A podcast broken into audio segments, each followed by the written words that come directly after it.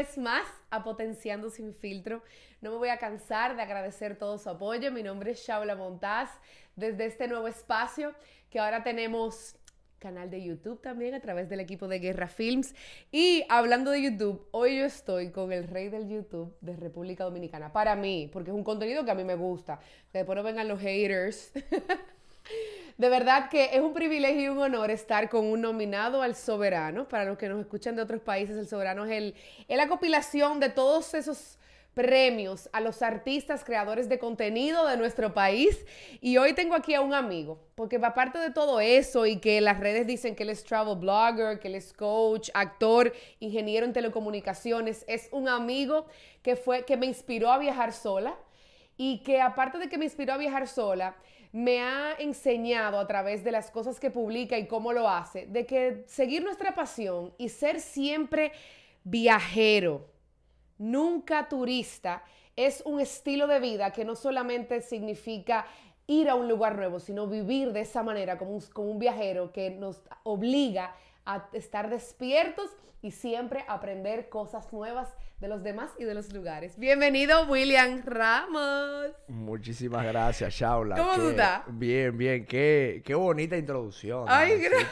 Me halaga mucho. El corazón, de verdad que sí. Sí, sí, Mira, y en serio, la primera, o sea, yo cuando vivía afuera, sí estuve en Argentina, una vez yo me fui a Córdoba, creo que fue en un autobús sola, pero me iba a reunir con una amiga allá, o sea, que el trayecto en realidad fue lo único solo y eso es lo de menos, eso es como que es una carretera. Sí, sí, sí.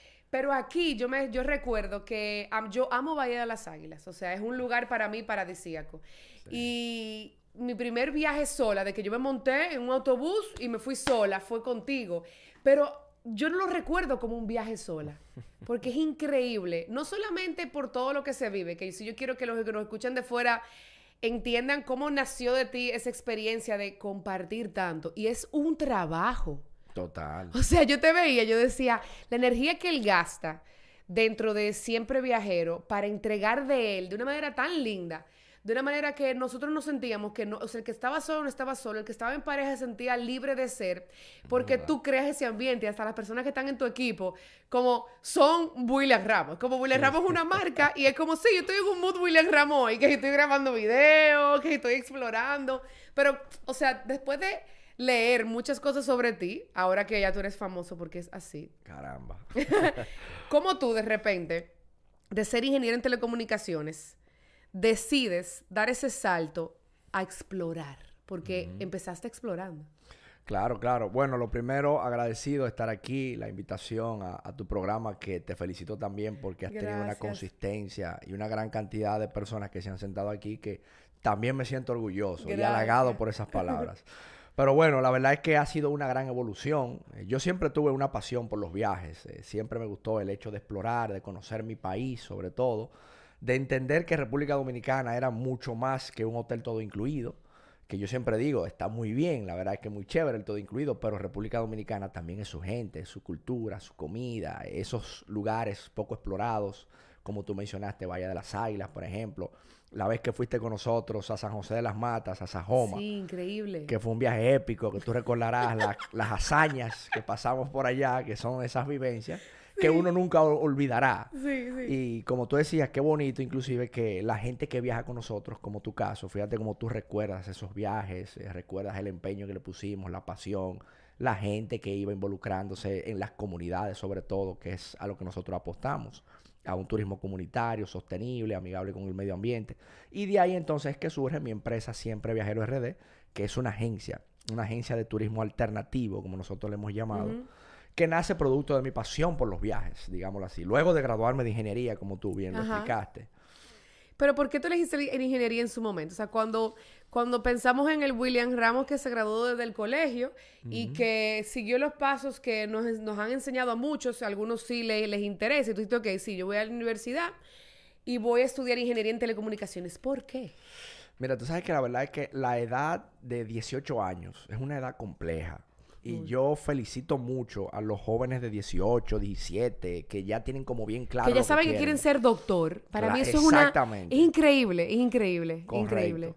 Y yo, la verdad es que a esa edad, a pesar de que ya tenía ciertas vivencias acumuladas eh, de mis viajes, de mi época que fui atleta también, de alto rendimiento, que me tocó viajar, yo tenía más o menos una idea de lo que quería, pero no estaba claro al 100%. A mí me gustaban los viajes, pero yo no sabía cómo materializar eso.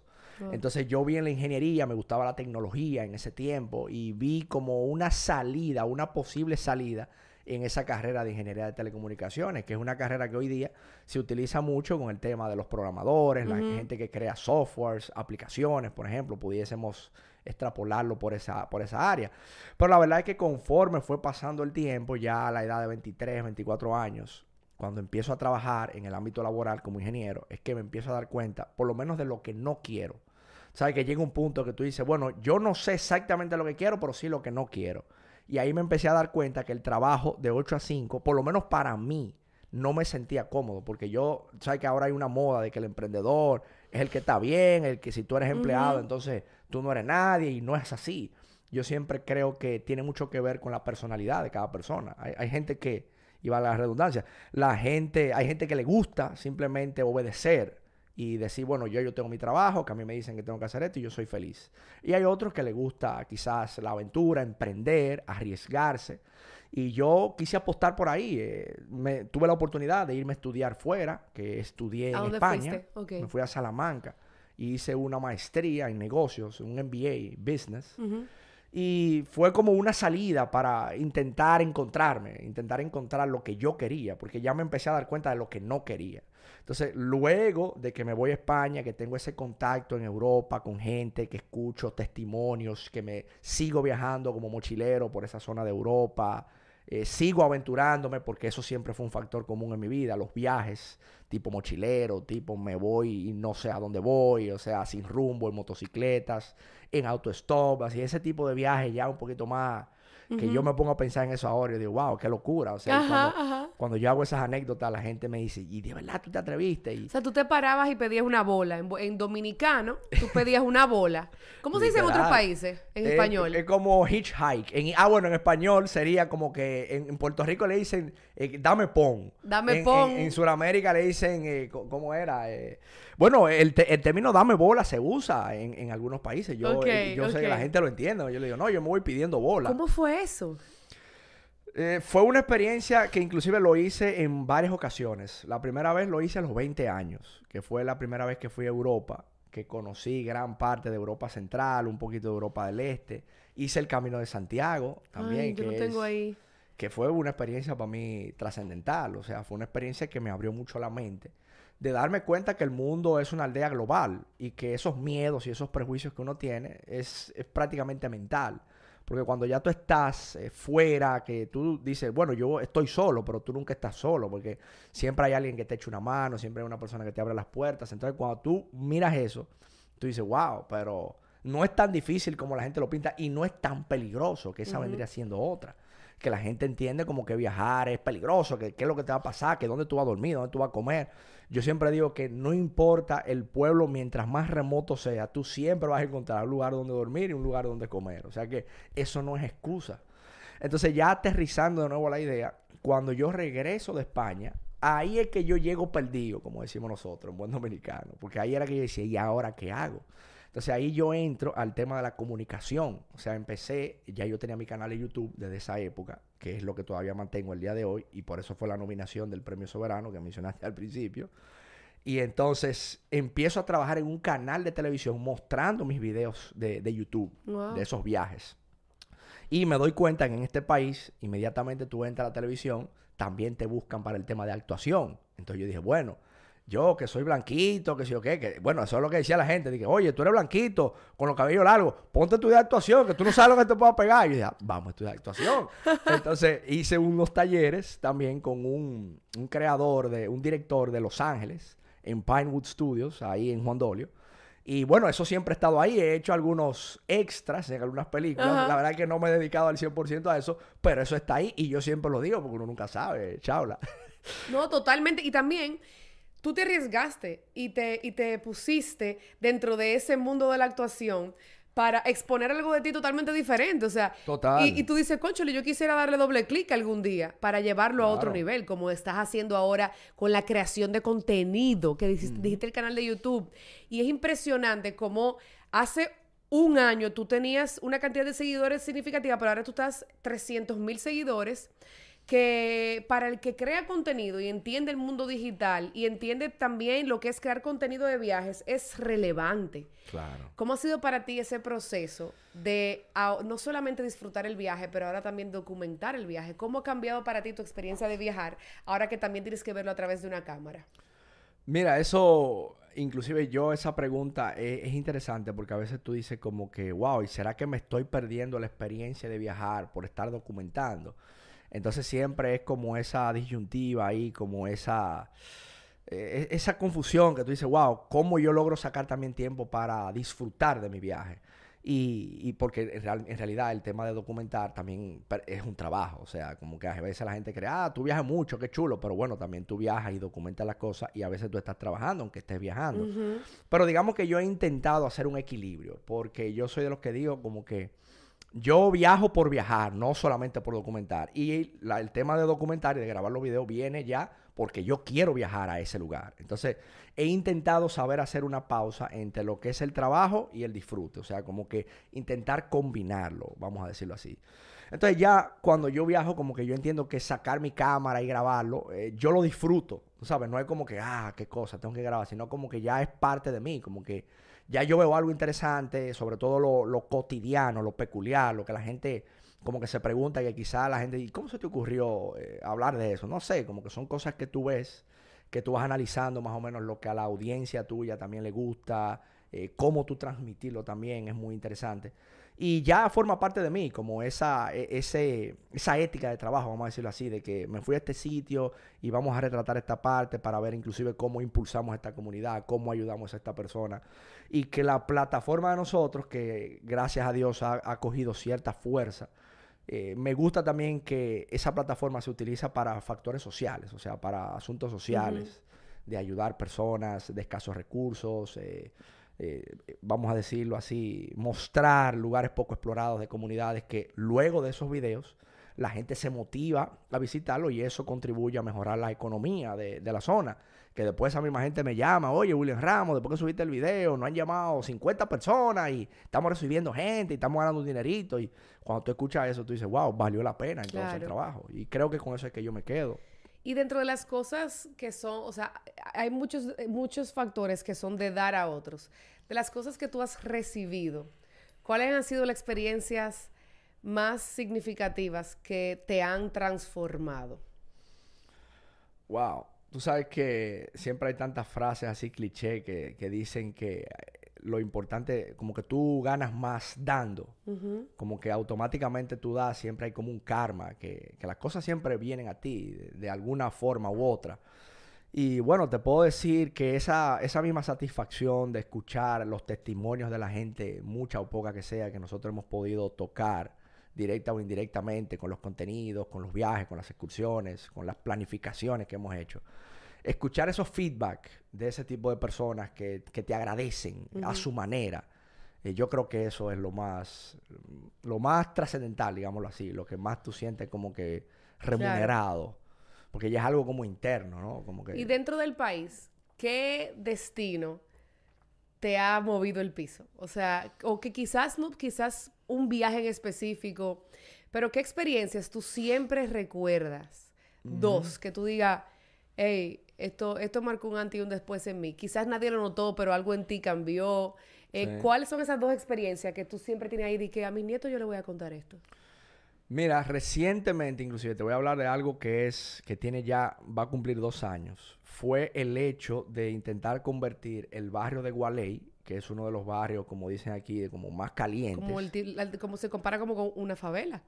Puede ser, sí, así es como mucha gente lo ve. El hecho de intentar convertir ese barrio en un atractivo turístico, adentrarme al barrio, conocer su gente, darme cuenta que la realidad no es lo que te pintan y ver cómo esa gente de esos barrios luchan día a día por mejores oportunidades, que no todo es negativo o delincuencia como la gente cree, que hay muchísima gente buena, igual que nosotros, intentando echar para adelante en busca de oportunidades.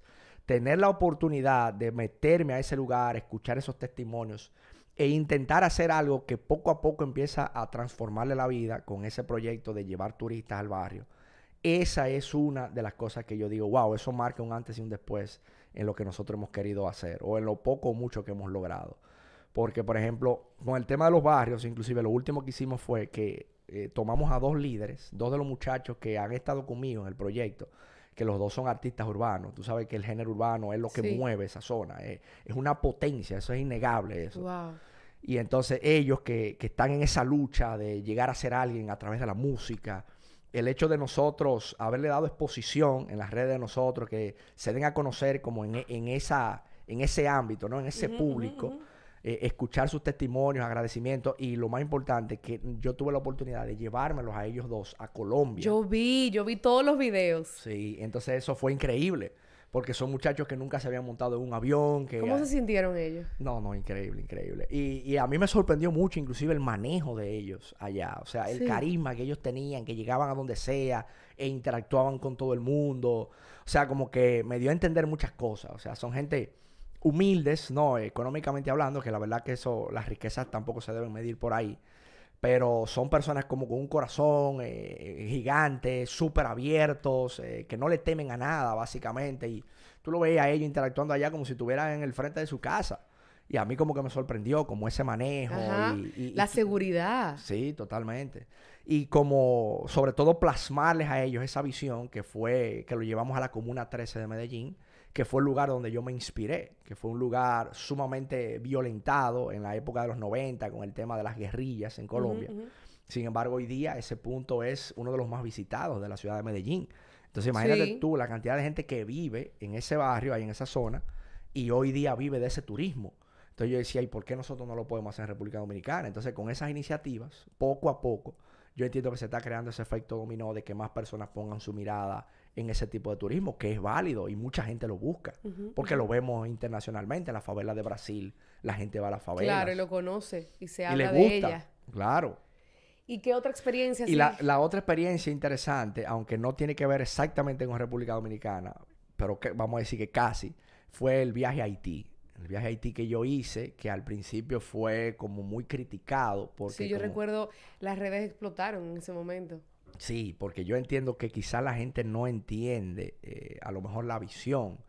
Porque yo lo que digo es, y mantengo siempre la convicción, que si Haití se desarrolla como turismo o como sea, porque el turismo simplemente es un motor más, si Haití se desarrolla, entonces es una carga menos para la República Dominicana, porque eso significaría que el haitiano, en vez de emigrar a República Dominicana o a cualquier otro país, pudiese decir, bueno, déjame echar el pleito en mi propio país porque ya yo tengo un sustento. Entonces, con esos contenidos de Haití y con las excursiones, que ya llevamos 34 excursiones, o sea, ya he ido 34 veces a Haití, y, también me he encontrado una realidad muy distinta a lo que se vende, de, sobre todo de eso que te dicen, no, que si tú entras a Haití, el haitiano no quiere saber del dominicano, que eso es terreno de nadie, eso es inseguro. Bueno, ocurren hechos aislados, como todos los países, pero no todo es eso. O sea, también hay una cara bonita, hay una cara histórica, hay un, hay un turismo, hay una hostelería de, alta gama, o sea, porque la gente tiene que recordar que Haití en los años 60 era la potencia del Caribe. Inclusive el Club Med más, más famoso del Caribe estaba en Haití. Y mi papá me contaba que en los años 70 ellos hacían turismo en Puerto Príncipe, o sea, la gente se iba a los fines de semana a Puerto Príncipe a, a festivales de jazz, que venían gente del ámbito internacional, y era una locura. Entonces, yo escuchando esos testimonios decía, guay, ¿por qué Haití no vuelve a ser esa, a esa potencia que fue en ese tiempo? Y obviamente con los viajes míos no es que, no es que va a volver a ser la potencia, pero, eh, eh, son pequeños granitos de arena. Y nos da otro enfoque, o sea, la mayoría de los viajes eh, son personas extranjeras o dominicanas que parten desde aquí con tu equipo y contigo hacia Haití. O sea que también no solamente es el hecho de decirle a Haití, mira, aquí vemos un grupo que entendemos que, el país tiene el potencial que siempre ha tenido, pero también la perspectiva que, que, de lo que nosotros tenemos. Así como tú decías cuando estabas en Gualey, que viste las cosas desde otra realidad. Es lo mismo con Haití. Desde, basado en tu experiencia y de las personas con las cuales tú has viajado a Haití, ¿Cuál es el comentario más común recibido de ambas partes? De el haitiano cuando conoce a un dominicano en esta coyuntura y del dominicano cuando conoce a un haitiano. O sea, ¿qué, qué te han dicho que cambió después que hicieron el viaje? Bueno, definitivamente eh, le cambia la percepción a un 100%, porque todo el mundo, normalmente el que hace la excursión de Haití es una persona eh, con cierto nivel de aventura, de curiosidad sobre todo, y, también de, apertura mental, o sea, son gente que tienen la mente abierta que dicen, bueno, contrario a todo lo que me venden, yo me voy a arriesgar, así como mucha gente lo ve. Entonces, luego que están allá, que se sienten acogidos, que ven las playas preciosas, que ven los monumentos, me dicen, mira, la verdad es que yo no tenía ni idea. O sea, es lo mismo que me pasó a mí, el mismo sentimiento. De que cuando yo fui la primera vez, que fue un viaje así en, motores, en motoconcho, eh, a lo loco, para decirlo así, en buen dominicano. Cuando yo vi la recepción y vi los lugares, yo dije, ven acá, pero esto es rentable, esto no es lo que te venden que sí, que pasan cosas, pero bueno, también está esta otra parte. Entonces, es muy bonito ver ese testimonio de la mayoría de personas. O sea, yo nunca he tenido una queja negativa con ese viaje, nunca. Eh, es muy bonito inclusive cómo la gente siente como una solidaridad y con los guías que nosotros tenemos en Haití, que normalmente fueron personas que yo entrené, que estuvieron conmigo desde el primer día y yo les expliqué la visión de, mira, yo lo que quiero es traer grupos, yo quiero que hagamos esto, que tengamos la comida aquí, vamos a hablar con este restaurante cómo ha, cómo ha fluido como ese, ese equipo que se ha compenetrado, que ha entendido la visión y que han dado un buen servicio más allá de sus limitaciones. O sea, son gente como que se esfuerzan a un 200% de que tú la pases bien, de que tú te sientas seguro, de que tú te sientas cómodo. Y yo lo que veía era que el haitiano, mucha gente decía, no, que, que tú quedas la seguridad. Al contrario, el haitiano cuando ve el turista, lo quiere proteger. Entonces, si a un turista le pasa algo, normalmente el mismo haitiano es el que toma represalias. O sea, el mismo haitiano es el que, es que busca quién fue que hizo el lío. E, eso es lo que yo siempre he escuchado, porque en mi caso todavía no ha pasado nada, gracias a Dios. Y tocamos madera. Y, y, cuando ellos ven eso, como ese, ese empeño que, que, le pone el haitiano de que de verdad hace un 200% de esfuerzo de que tú de verdad disfrutes, ellos me dicen, wow, mira, esto no es lo que a mí me han vendido. Entonces, cuando tú escuchas ese testimonio, que ellos luego lo tiran más para adelante, ahí es que se crea ese efecto dominó que yo te digo, de más personas interesadas, la gente entonces cambiando un poquito la visión de lo que me vendieron o de lo que venden de los medios, que tú sabes que los medios normalmente venden el morbo, o sea, eso es lo que venden. Pero entonces como que nadie habla de esa otra parte, entonces a mí me parece como penoso. Y uno como creador de contenido, ahí es que yo digo que ahí es donde viene la, la responsabilidad de uno, o sea, cuando tú tienes una audiencia pequeña o grande, no importa cómo sea, tú tienes una responsabilidad porque tú puedes cambiar el rumbo hasta de un país. Totalmente. Entonces como que a veces la gente como que no se da cuenta de eso, tú sabes, por vender algo, por visitas, eh, hacen cosas que tú dices, caramba, pero debieron haberlo pensado mejor porque no sabe la cantidad de gente que tú le hace daño. Y tú, y tú sabes que tú diciendo eso, tocamos un punto que todos conocemos y sabemos, pero quizás no necesariamente le eh, eh, le damos la importancia, que es el hecho de que todos somos una marca. Y no importa si tu red social es cerrada o, abierta al público porque estás generando contenido, porque estás siendo remunerado por eso, porque la está capitalizando. Como tú bien dices, o sea, muchas veces las cosas que hacemos están impactando a alguien y uno, dos, cinco mil, un millón crea un cambio. Entonces, es como, a mí me gusta mucho que muchos de ustedes en este país que han decidido enfocarse en un, turismo sostenible, hablan mucho de que tú, tú, tú eres yo. O sea, yo te lo más estoy diciendo cómo, cómo, te, cómo le conviene a la comunidad que tú te involucres en ella cuando viajas. Pero al final del día, yo no estoy en toda la comunidad al mismo tiempo. Son ustedes, es el resto del país que sigue viajando, los extranjeros que vienen. Y también nos da esa apertura de cuando vamos a otros países. Pero ahora que tú estás creando contenido de una manera que sí está impactando, porque e, es evidente. Eh, por, y los, por los números, o sea, la data nos permite ver si nuestro mensaje está llegando. Ahora que tú tienes la oportunidad de ver de que el impacto el cual tú querías se está logrando, ¿Qué tú has sentido que ha sido el momento como de más tensión y presión que tú dices, Mierkina, espérate, o sea, cualquier cosa que yo haga, yo, yo, estoy en, un ojo de un cierto grupo de personas que, que ven a través de mí y mis experiencias para tomar alguna decisión de aventura o simplemente para vivir a través de mí, porque en este momento quizás no pueden moverse de su país o de su ciudad. ¿Qué, tú, qué, ¿Qué momento de presión tú has sentido que te ha dicho como que, Mierkina, yo de verdad quiero estar tan expuesto?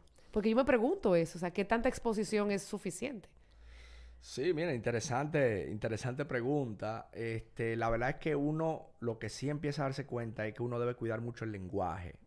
cómo uno comunica las cosas, porque a veces también se tergiversan los mensajes y, y todo eso, sobre todo cuando uno habla de países, por ejemplo, como Cuba, que también es un país que yo llevo muchas excursiones y que le hemos sacado mucho provecho turísticamente hablando. Eh, porque siempre se mezcla la parte política. Ahora, por ejemplo, también yo acabo de llegar de un viaje de Venezuela. No, estuvo increíble. O sea, yo hablé con mis amigos venezolanos y les dije, yo no sé todos esos lugares, pero yo quiero que tú me lleves. sí. Entonces, por ejemplo, son destinos que todos sabemos las situaciones que están pasando, eh, políticamente hablando. Y no soy yo quien para juzgar y nunca me he metido tampoco en esa parte. Yo siempre trato de, de hablar eh, de algo meramente turístico.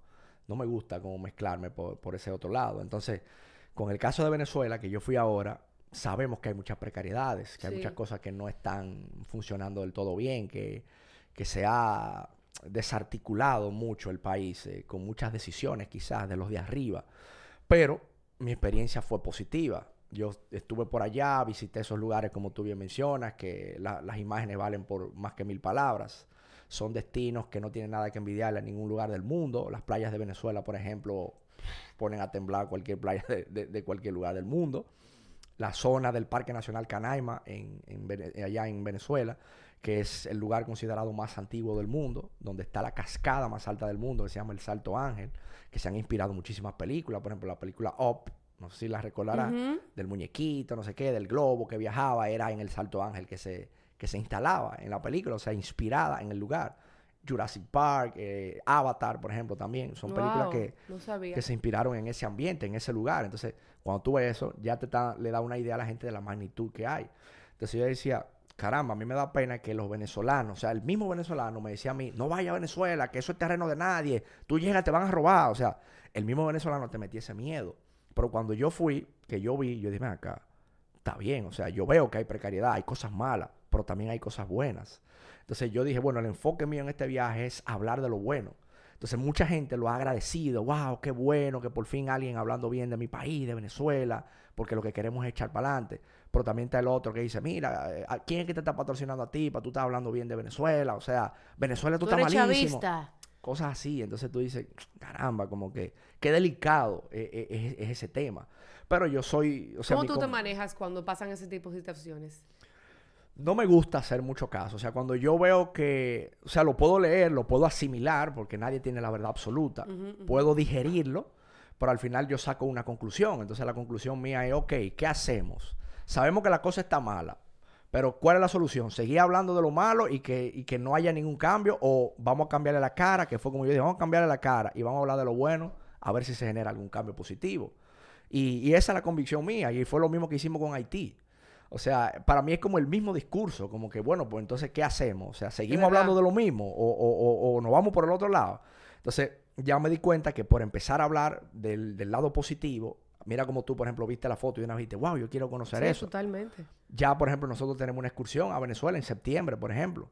Ya tenemos una en septiembre y una en noviembre y ya hay gente interesada. O sea, gente dominicana, gente en Estados Unidos y en muchísimos otros países ya escribiendo, mira, pero eso que tú enseñaste de Venezuela, pues entonces es rentable viajar por allá. Claro que sí, ¿por qué no? Entonces, fíjate cómo empezaba el discurso del venezolano diciendo, no vaya a Venezuela.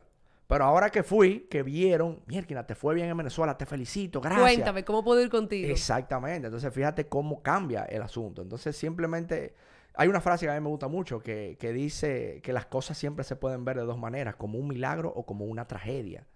Entonces, lo ideal siempre es tomarlo como un milagro, tú sabes, como que el mismo hecho una persona lo puede ver como algo trágico y el otro lo puede ver como un acto milagroso. Entonces, yo siempre me quiero ir por esa segunda parte.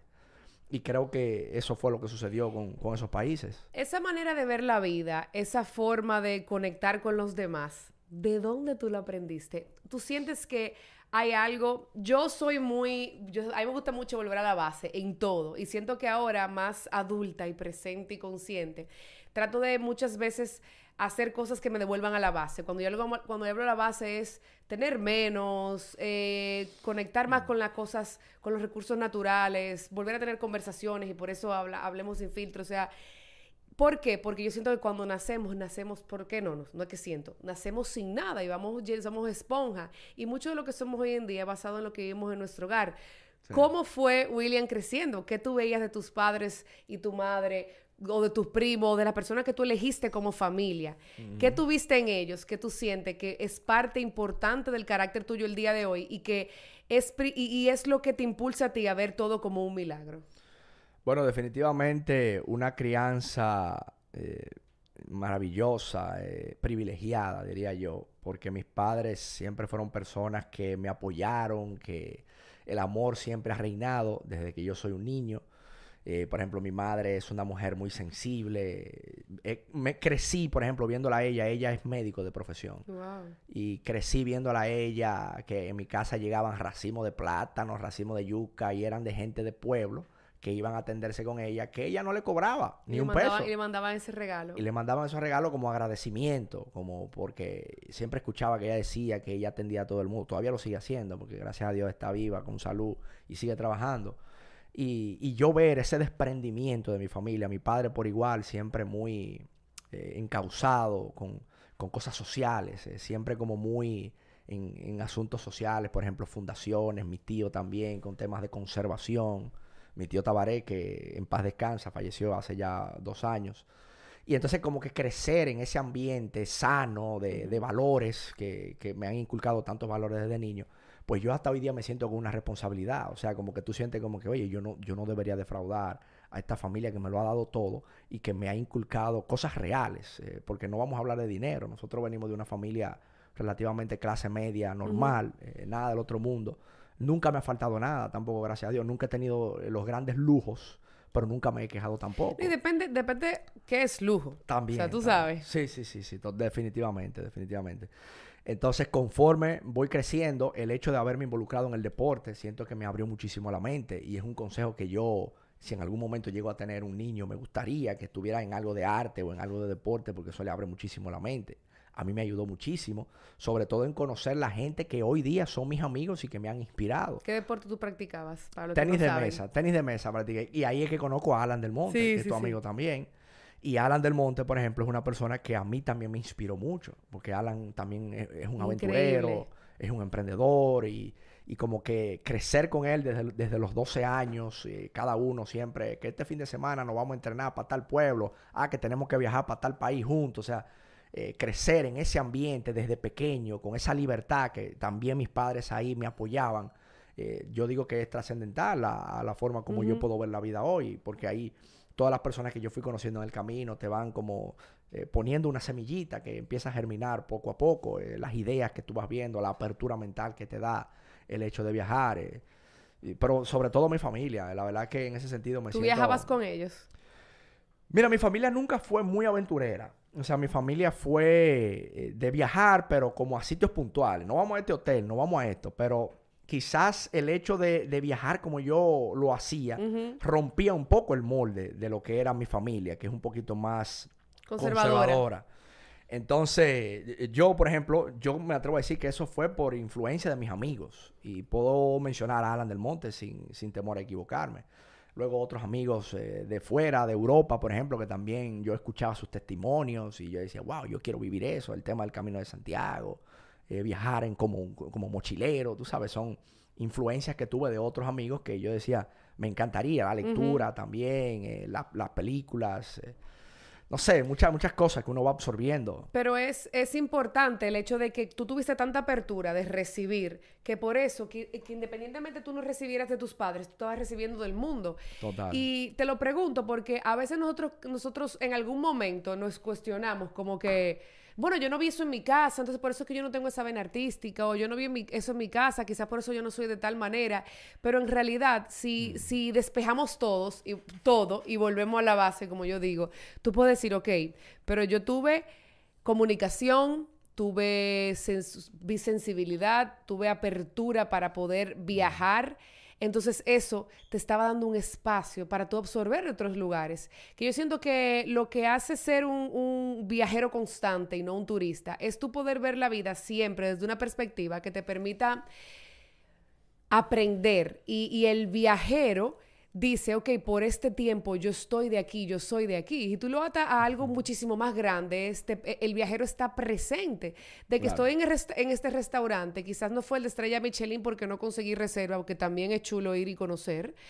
Pero estoy aquí en este momento, lo voy a disfrutar y mañana estoy allá. Entonces, a mí me ha gustado mucho de, tu filosofía de vida. A mí, yo siempre, mis amigas dicen siempre, que tú te vas en un viaje, como en buen dominicano, señor, irse en un viaje, aplica para muchas cosas, también para cuando estás hablando con Chabla.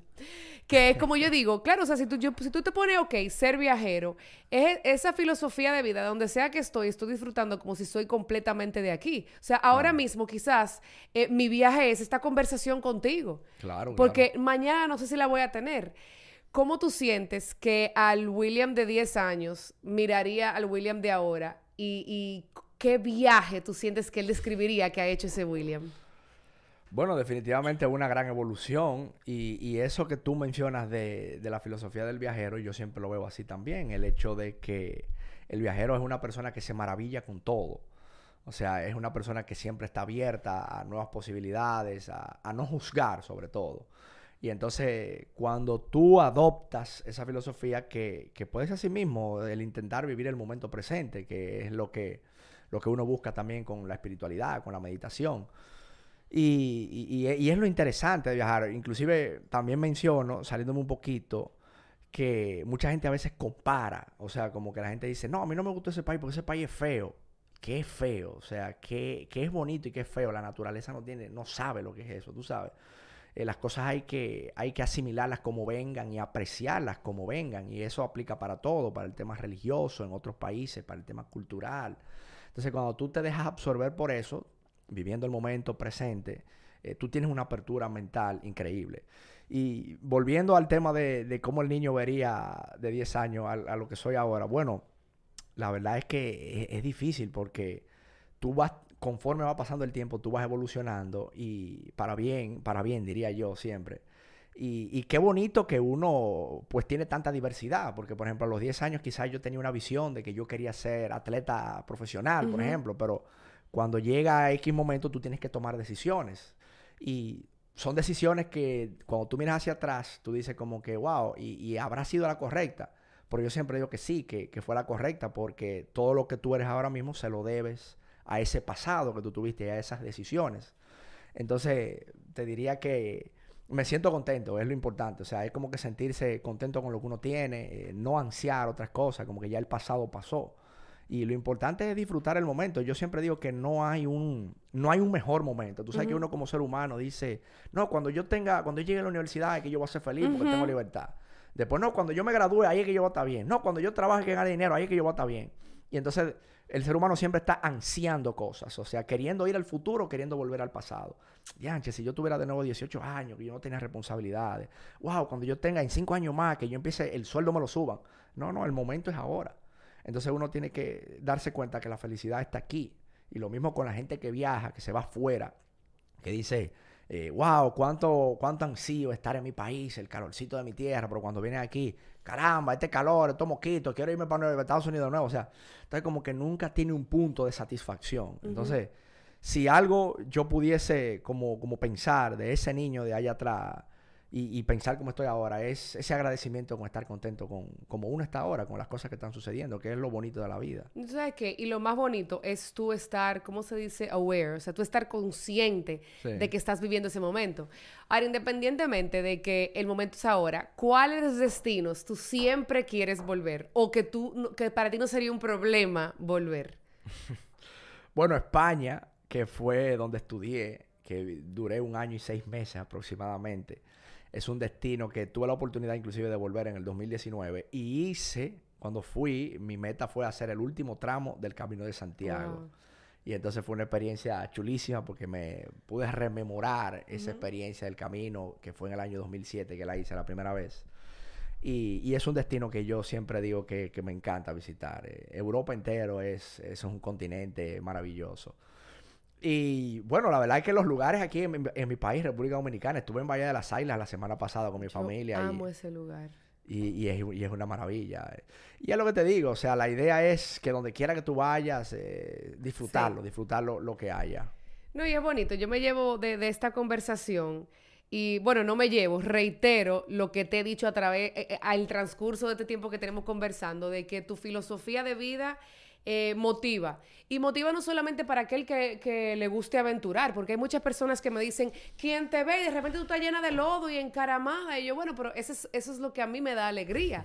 Pero la filosofía de vida del viajero, vamos a quitarle el pasaporte. Y yo me llevo de eso, de que la filosofía de vida que tú has estado impulsando a través de, las cosas que tú haces y eres, porque ahí está la, coherencia, es, es ponerle ser viajero y no enfocar nada más en el pasaporte, sino adoptarlo como estilo de vida para disfrutar cada momento y siempre eh, tener esa curiosidad. O sea, me preguntaron una vez como, ¿qué te da miedo? Yo digo, yo, yo dije, y lo dije porque lo leí de otro lugar, dejar de sorprenderme. O sea, a mí lo que me da miedo es que yo no me pueda sorprender nunca de nada, de una conversación, de una palabra, de un lugar. Y eso es lo que hace un viajero, siempre anda sorprendido. O sea, que te agradezco muchísimo haber estado aquí. Es un lujo poder conversar con el youtuber. no hay que repetirlo para que la gente se suscriba. Aquí debajo yo voy a dejar todos los datos de William en, el, en las plataformas donde se escucha el podcast y también en el canal de YouTube. Y antes de que te vayas, como bien sabes, eh, dentro de todo mi, mi, interés de conversar y de hablar de temas que, y de no hablar de temas que yo considero banales, creé esto que se llama Hablemos sin filtro. Es un juego de mm. cartas.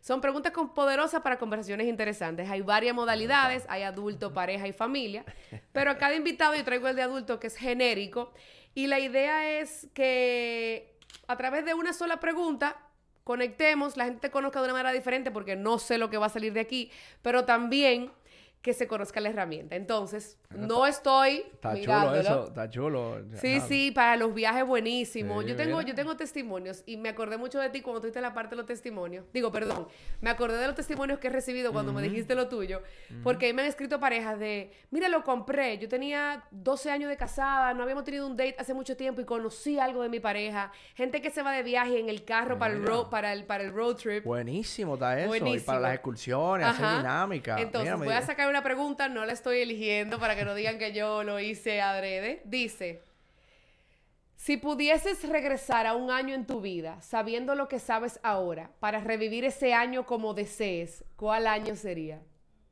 Wow.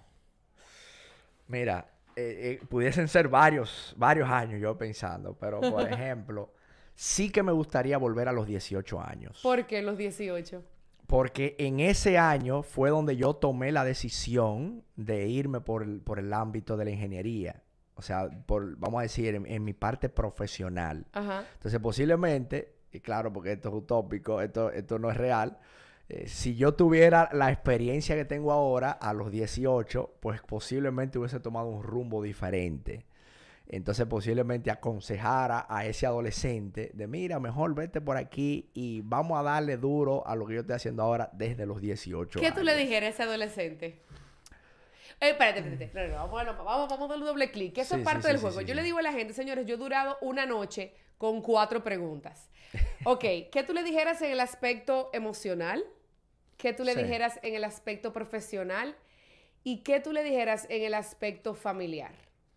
De cosas enfocadas en, tu experiencia con tu familia. En el ámbito personal le diría que fuera un poquito más fluido con sus sentimientos. Eh, yo en ese tiempo siempre fui, inclusive todavía batallo quizás con eso, en, en, demostrar más las cosas que yo siento por dentro hacia la otra persona. En el ámbito familiar, le terminaría de explicar que lo más importante del mundo es la unión familiar y dedicar más tiempo quizás a compartir con mi gente querida, sobre todo mi círculo de mi familia ya más íntima, mis padres, mis hermanos. Y en el ámbito profesional, que empezar a perseguir las pasiones más allá que la parte económica. Porque en ese tiempo yo pensaba, ah, yo debería estudiar esta carrera porque esta es la carrera que deja dinero. Y eso no existe. En realidad, el dinero es una consecuencia de lo que tú haces con pasión y con dedicación día a día. Y ese sería el consejo que yo le daría. Espero que haya podido llenar las expectativas. bueno, por ahí tiene que haber algún niño de 18 años que le sirvió. Por ahí anda un William ah, que va a ser un próximo viajero. Gracias. Gracias una vez más por estar aquí. Tú sabes que para mí tú eres mi amigo. Claro que Te sí, consulto en todo y como te dije, donde sea que yo esté, ahí me gusta tenerte, que estuvimos aquella vez cuando estaba el otro programa. ¿Por qué? Sí. Porque aprendo mucho de ti. Y repito en cada programa, este es mi espacio egoísta. Este es el lugar donde yo invito a la gente que yo quiero que se siente a hablar conmigo. Qué yo los bien. forzo a que hablen conmigo y lo disfrazo como hay un podcast, hay un YouTube. O sea que gracias. bien. Gracias a ustedes por seguir aquí, por seguir escribiendo sus comentarios, por el apoyo. Mi nombre es Shaula Montaz. Esto es Potenciando Sin Filtro desde Guerra Films.